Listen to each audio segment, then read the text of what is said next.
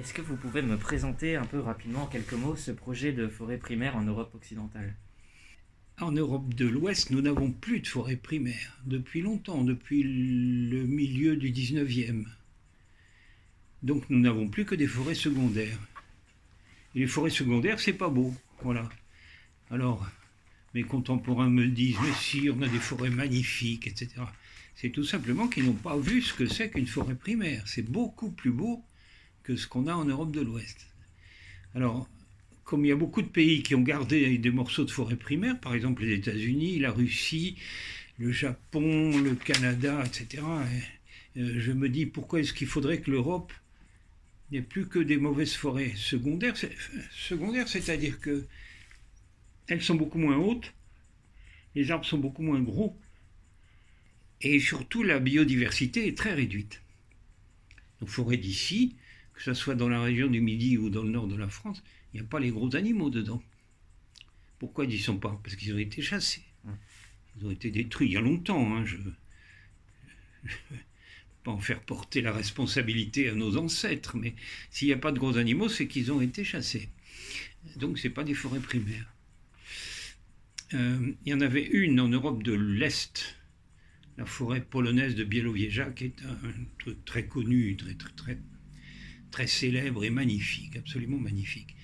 Seulement le gouvernement polonais actuel, Andrzej Duda, ils n'ont aucune sensibilité écologique et ils sont en train de détruire cette forêt, la dernière forêt primaire d'Europe. Bon, moi je ne vais pas me battre avec ces gens-là. La Commission européenne, qui a beaucoup payé pour la Pologne, n'arrive pas à se faire entendre. Bon, je ne veux pas me mêler de, cette histoire-là. Simplement, je me dis, il faut qu'on en fasse une autre ailleurs. Hum. Voilà. Et puis, si possible, plus près de chez nous. Alors, le projet, c'est. C'est transfrontalier, c'est-à-dire que ça sera entre la France et un pays voisin, et ça sera transgénérationnel parce qu'il faut plusieurs siècles. Par contre, ce n'est pas un projet coûteux puisqu'on ne fait rien. Ça paraît bizarre. Hein, les forestiers n'aiment pas du tout ça, l'idée qu'on ne fasse rien. Pour eux, c'est, synonyme d'abandon et de démission. Bon, mais il s'agit de ne rien faire. On, ne plantera rien et on ne retirera rien. Si un arbre tombe au sol, eh ben, il tombe au sol et il pourrit sur le sol. D'ailleurs, ça gêne pas mal de nos contemporains de voir des arbres tomber au sol qui pourrissent sur place. Mais si on veut que la biodiversité soit très forte, il faut, il faut en passer par là. Parce qu'un tronc qui pourrit, c'est vraiment l'origine des chaînes alimentaires qui conduisent après jusqu'aux gros animaux. Bon, voilà le projet. Alors, 70 000 hectares, c'est vrai que c'est pas tout petit, mais c'est pas non plus gigantesque. 70 000 hectares, c'est comme un, c'est un carré de 26 km de côté. Pas gigantesque. Moi, j'ai un, pour ceux qui, sont le long de la Méditerranée, là j'ai une autre comparaison, c'est l'île de Minorque, dans les ah. Baléares. C'est la taille de Minorque Oui, c'est la taille de Minorque. Faut pas dire que ça soit énorme, je ne sais pas si vous connaissez les Baléares, mais, ah. mais c'est, Minorque c'est un petit point sur la carte de Méditerranée. Voilà, donc euh, on a lancé ça en 2019 ça attire beaucoup de. ça soulève beaucoup d'intérêt et on a déjà beaucoup d'adhérents de 13 pays différents. Et on attend maintenant que les conditions sanitaires nous permettent de voyager sans problème pour aller choisir le site. Comme je vous ai dit, ça sera entre la France et un des pays voisins, c'est-à-dire France-Belgique, France-Luxembourg, France-Allemagne, France-Suisse, France-Italie, ça je suis pas trop au courant, mais France-Espagne aussi. Il va falloir qu'on aille voir tout ça et qu'on dise tiens ben, là c'est mieux qu'ailleurs. J'avais vu, euh, peut-être vous retiendrez un, lieu dans les Vosges, c'est ça? Ou dans le Jura? Oui, entre, entre les Vosges et, le Palatinat allemand. Hein? Là, il y aura une surface très belle. Je ne voudrais pas que ça soit de la montagne. Hein. Je ne connais pas bien les Vosges, mais pour moi, c'est plutôt montagneux, les Vosges. Et il faut que ça soit des forêts de plaine. Parce que c'est ça qui a disparu en premier. Nos ancêtres ont trouvé ça facile à, abattre. des arbres beaucoup plus grands, beaucoup plus gros, donc c'était intéressant pour eux. Et puis, comme c'était pour libérer de la terre pour l'agriculture, évidemment, c'était mieux de le faire en plaine qu'en montagne. Le résultat, c'est qu'en Europe, on a encore des vieilles forêts en montagne. Mais les arbres sont beaucoup moins beaux. Et c'est pas ça qu'on voudrait faire. Nous, c'est des forêts, une forêt primaire de plaine. C'est le cas de Białowieża en Pologne d'ailleurs. C'est pas du tout, du tout en altitude. Alors, euh, les gens seront bien entendu autorisés à visiter. On, souhaite même qu'ils viennent. Il y aura juste un, un, minimum de respect à avoir pour le milieu. Mais ça, c'est comme ça dans tous les. Moi, je visite des parcs nationaux en Australie ou en Nouvelle-Zélande. C'est les mêmes règles. C'est-à-dire que vous ne mettez pas le pied au sol. Vous marchez sur des petits passages en bois qui ont confortable, hein, cette largeur-là et cette hauteur-là. Et vous êtes prié de ne pas mettre le pied au sol parce que, bon, mettre le pied au sol, c'est pas dramatique, mais s'il y avait un sentier avec des milliers de touristes, ça tasse le sol et ça tue les racines et les arbres finissent par mourir. Bon, puis euh, un respect pour tout ce qui se passe là-dedans, voilà, c'est tout. Mais évidemment, on ne va pas commencer à cueillir des champignons ou des, ou des bouquets de fleurs. Non, c'est ce qu'on appelle la libre évolution, c'est-à-dire qu'on laisse la forêt se débrouiller par elle-même. D'accord. vous voulez une stricte séparation entre l'homme et la forêt, c'est-à-dire euh, est-ce que l'homme a un rôle à jouer dans la création de la forêt primaire ou pas? Non. Non, aucun. Son rôle, c'est d'être ailleurs et de ne pas s'en mêler. Mais vous savez que c'est difficile parce que notre société, notre société occidentale actuelle, elle est profondément persuadée que l'homme est supérieur à la nature.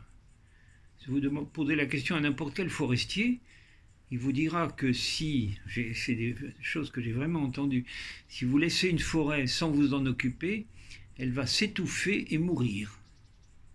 C'est enseigné dans les écoles de foresterie. Il y en a un qui m'a dit, si vous laissez la forêt sans vous en occuper, ça va être un bordel infâme. C'est son, son expression.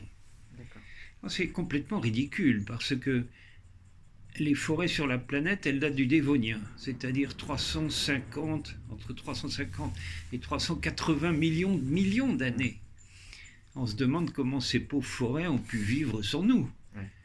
Ah mais ça fait rien, on continue à enseigner ça dans les écoles de foresterie. c'est un projet un peu pharaonique et qui, avec la, civilisation actuelle, on peut se dire est-ce que c'est pas trop dur pour nous? Est-ce qu'on a. Non, je voudrais réagir contre une tendance que je constate de plus en plus souvent, ce qu'on appelle le catastrophisme, la collapsologie, je sais pas quoi. Bon, euh, que les gens qui veulent faire ça, je ne peux pas les en empêcher, chacun son truc. Mais moi, je préfère faire confiance à l'avenir. En outre, vous savez sûrement que parmi les principaux périls qui nous menacent, il y a le changement climatique. Eh bien, je ne vois pas mieux qu'une forêt primaire pour lutter contre le changement climatique, puisque c'est le, maximum de fixation de gaz carbonique et de stockage de carbone. Alors évidemment, ce n'est pas nos 70 000 hectares qui vont résoudre le problème. N'empêche que ce projet-là, il va dans le sens d'atténuer le changement climatique. Et j'espère qu'il va marcher, et j'espère à ce moment-là qu'on va être imité dans pas mal de pays, parce qu'on va se dire, effectivement, on a trop de gaz carbonique, donc il faut le fixer, donc il faut des forêts. Pas des plantations d'arbres, hein, des forêts. Oui, j'avais vu que vous avez répondu à, un peu à Elon Musk qui cherchait un... Il a lancé une sorte de projet pour euh, la meilleure euh, machine à, filtrer le CO2. Et il est idiot ce bonhomme. Enfin, je ne le connais pas personnellement, mais parce que qu'est-ce que les, candidats, qu'est-ce qu'ils vont lui amener? Des plans d'une machine. Mais évidemment, sur le plan, on ne saura pas si elle marche. Il va falloir la construire. Et puis pas une, il faudra en construire beaucoup. Mm. Et donc c'est une... C'est très mauvaise pour le climat, ça. C'est remettre dans l'atmosphère des quantités de, de tonnes de gaz carbonique. Est-ce que ça va marcher? J'en sais rien, les machines en question. Tandis que ma forêt primaire, c'est un mécanisme qui est, qui est extrêmement ancien, qui, date du Dévonien, et donc euh, on peut lui faire confiance. Voilà. Je ne sais pas ce qu'il va me répondre, mais je vais lui écrire. Hein, Vous lui avez écrit, ouais Vous lui avez envoyé Je prépare une lettre. Oui, Ben oui, moi je suis candidat à ce truc-là. Il n'y a pas de raison. Il va peut-être me dire, oui, mais ça prend du temps. Mais à ce moment-là, je lui répondrai que la construction de ces machines, elles vont aussi prendre du temps. Donc, et puis en plus, on n'est pas sûr que ça marche. Tandis que la photosynthèse, ça c'est garanti. Puis oui, je, vois pas, puis je vois pas ces machines pour les construire, ça va forcément polluer, donc je vois pas vraiment le. Moi, je suis pas du métier, mais je vois, après, sais pas, vois pas quelle machine on pourrait construire qui fixerait le. Bon, peut-être, je sais pas. C'est pas, c'est pas du tout mon, mon travail. Et puis alors, oui, attendez, construire ces machines, ça va pas être gratuite. Tandis que de faire pousser des arbres, on peut pas dire que ça soit coûteux.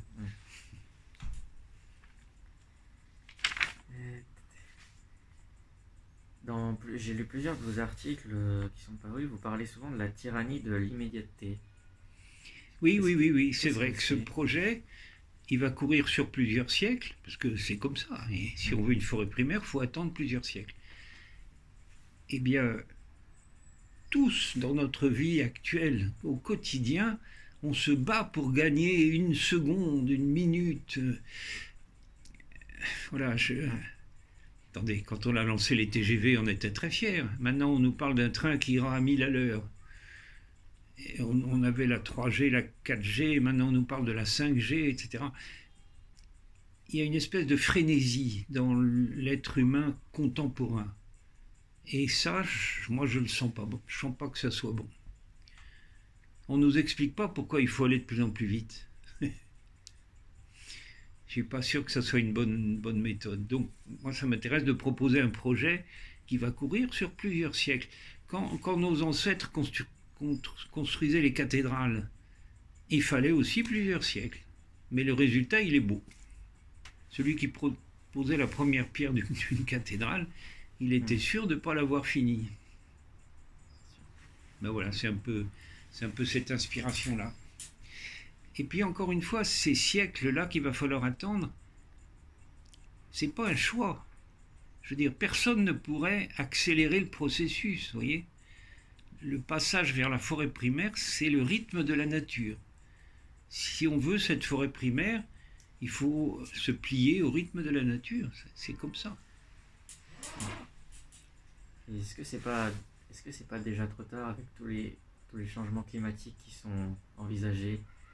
Est-ce que les zones, euh, par exemple les Vosges, je sais pas, est-ce que le climat va continuer à être possible, enfin adapté à une forêt euh, primaire?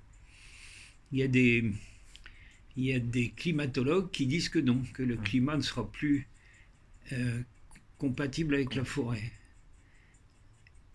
Oui, mais alors ça se mord la queue, parce que si le climat change au point que ça ne soit plus compatible avec la forêt, c'est parce qu'on n'a plus de forêt. Parce que si on les avait gardées, vous savez, quand l'homme est arrivé en Europe, il y avait des forêts primaires partout. Supposez qu'on n'y ait pas touché, on n'aurait pas de changement climatique. Donc moi ce que je propose, c'est une manière de lutter contre le changement climatique. Puis alors il y a une chose, enfin, je sais pas, vous êtes biologiste ou pas? Pas du tout. Non. Enfin vous savez qu'on a un génome, nous. Vous avez, Moi j'ai le mien, vous avez le vôtre. C'est des génomes humains les deux, mais ils sont différents. Voilà. Eh bien, dans un grand arbre, chaque réitération, comme on dit, a son propre génome. Et donc il y en a là-dedans qui sont plus adaptés à un, climat actuel et d'autres qui sont plus adaptés au climat futur. La plante, elle est parfaitement capable de mettre en avant le génome qui sera le mieux adapté dans le futur. Vous savez, les arbres, c'est pas comme nous. Hein. Il y en a qui vivent tellement vieux que des changements climatiques, ils en ont vu beaucoup. C'est de la routine pour eux. Bon, je ne vais pas m'inquiéter pour les arbres, je crois que ça vaut le coup d'essayer comme ça. Les arbres, les arbres sont plus résistants que nous, sûrement. Sans aucun doute, ben, ils vivent. Attendez, il y a des arbres qui sont immortels. Hein. On ne peut pas en dire autant. Et c'est vrai qu'ils ont une résilience que nous n'avons pas. Qu'est-ce qui vous intéresse autant dans les arbres et la forêt? Oh, ça, c'est des. D'abord, ça a été mon métier toute ma vie. Ensuite, c'est enraciné dans l'enfance. C'est des choses que je dois à mon père voilà, et à mes frères. Enfin, quand on se passionne pour un truc comme ça, puis vous savez, c'est pas décevant du tout. hein. Si vous y jetez un coup d'œil, vous allez voir que on a vraiment envie d'y consacrer son existence. Je suis pas déçu, c'est tout à fait passionnant. En plus, maintenant, je m'aperçois que c'est c'est juste nos alliés contre les, les problèmes qui nous menacent. Donc c'est parfait. Remarquez aussi que il y a de plus en plus de publications sur les arbres et les forêts. Des bouquins, des revues, des journaux, enfin, ça commence à intéresser les gens. Je trouve ça normal. la, la différence entre les forêts d'aujourd'hui et les forêts primaires, ça n'a vraiment rien à voir? Non, c'est vraiment très différent. Il n'y a pas besoin d'être spécialiste pour dire ça c'est secondaire, ça c'est primaire. N'im- N'importe qui, la, la- la différence est tellement visible, je suis persuadé que vous n'auriez aucun doute. Des arbres beaucoup plus gros et beaucoup plus hauts. Une canopée, vous voyez, le, le sommet des arbres tout à fait fermé parce qu'on n'a on n'a rien exploité. Donc, donc les sommets des arbres se touchent. Du coup, il y a très peu de plantes en bas puisqu'il y a très peu de lumière.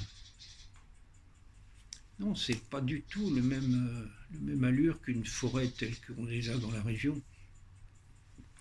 Ou même ce qui passe pour des belles fo- forêts dans le, dans le bassin parisien ou dans le Loiret, ou dans l'Allier. Et c'est des étudiants de Montpellier, il y a quelques années, qui m'ont donné cette, cette comparaison qui m'a fait beaucoup rire. Une forêt primaire est à la forêt, la forêt primaire est à la forêt secondaire, ce qu'un grand champagne millésimé, servi, frappé dans une flûte de cristal, est à un coca tiède dans un gobelet en carton. Ah oui, vraiment rien à voir. Ça, je dois ça à des étudiants d'ici. D'accord. Et vous savez où, où on en est aujourd'hui du projet de forêt primaire? Eh ben, c'est de choisir l'endroit. On a toute une série de critères, par exemple que ça soit en plaine, que la forêt soit aussi vieille que possible, qu'il n'y ait pas de plantation. Bon, on a une série de critères. Sur la base de ces critères, on a cinq pistes que je vous ai dit tout à l'heure. On attend maintenant que les conditions sanitaires nous permettent d'aller voir ça. La prochaine étape, ça va être le choix du site. Ensuite, évidemment, ça, je m'attends à des difficultés parce qu'il va falloir des, il va falloir l'accord des autorités nationales et européennes. Par chance, je me suis rendu déjà plusieurs fois à Bruxelles et ça les intéresse beaucoup. C'est c'est à peu près ce qu'il leur faut. Voilà. Donc ils vont nous aider, Il serait partant. sans aucun doute. ouais. D'accord. Ouais, il y a la question des dépenses. Oui. Comme je vous ai dit, on fait rien. Donc c'est pas très coûteux. Enfin, je peux pas dire non plus que ça coûtera rien, parce que il va peut-être falloir payer le gardiennage. Et il y a une chose qu'il va falloir sûrement payer, c'est les pare-feux. J'apprends que même dans les Vosges, il y a, il y a 100 ans, il n'y avait jamais de feu, Oui. mais cette année, il y en a eu plusieurs. Donc il va falloir faire des pare-feux, c'est-à-dire euh, sur 100 mètres de large, à un endroit sans aucune végétation. Le feu ne peut pas passer. C'est assez simple. hein. Bon. Et puis il va falloir, comme dans ce qu'ils ont en Pologne, il va falloir héberger les, les visiteurs et les nourrir. Il va falloir un hôtel-restaurant. Bon, enfin, on va mettre tout ça en place, mais, mais le projet sur le terrain lui-même n'est pas coûteux. Et ça nécessite une formation, j'imagine. Un, gardien de forêt euh, secondaire n'est peut-être pas apte à former une forêt primaire. Mais non, non, Non, non, il faut- simplement qu'il s'assure que les gens ne pénètrent pas, ou s'ils pénètrent, qu'ils font pas de dégâts, c'est tout. Non, non, c'est pas. Il n'y a pas de formation particulière, c'est simplement une grosse forêt très belle, c'est tout. Mm. Non, non, je pense pas que ça sera compliqué. Mon rêve, c'est soit que les gens qui habitent autour dans la région, Ouais. ils soient tellement fiers d'avoir une forêt primaire que ils soient les meilleurs gardiens. Vous voyez, il faudra tout de même les payer. Si tout va bien, on fera aussi des visites par la canopée. Ça, c'est un peu ma spécialité. On a des ballons à, hélium qui circulent sur la canopée. Là, pas de problème. On ne mettra pas le pied à terre. Et, et pour ceux qui ont peur des gros animaux, il n'y aura plus de problème. oui, parce que j'imagine qu'il y aura des, du coup le retour de certains animaux qui avaient peut-être disparu. Et... Oh ben, là où on va se mettre, il y a déjà certainement des loups. Des loups. Parce que dès qu'il y a un bout de forêt, il vient des loups maintenant, c'est comme ça.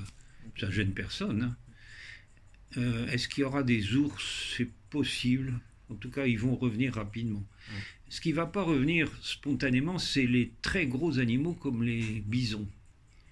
On avait des bisons en Europe. Hein. On a des bisons qui ressemblent d'assez près aux bisons d'Amérique. Et ceux-là, il faudra les amener. Par chance, il y a des élevages. J'ai vu plusieurs élevages dans le massif central. Donc le jour où on a besoin de bisons, bah, on saura où les trouver. D'accord. C'est pas un problème.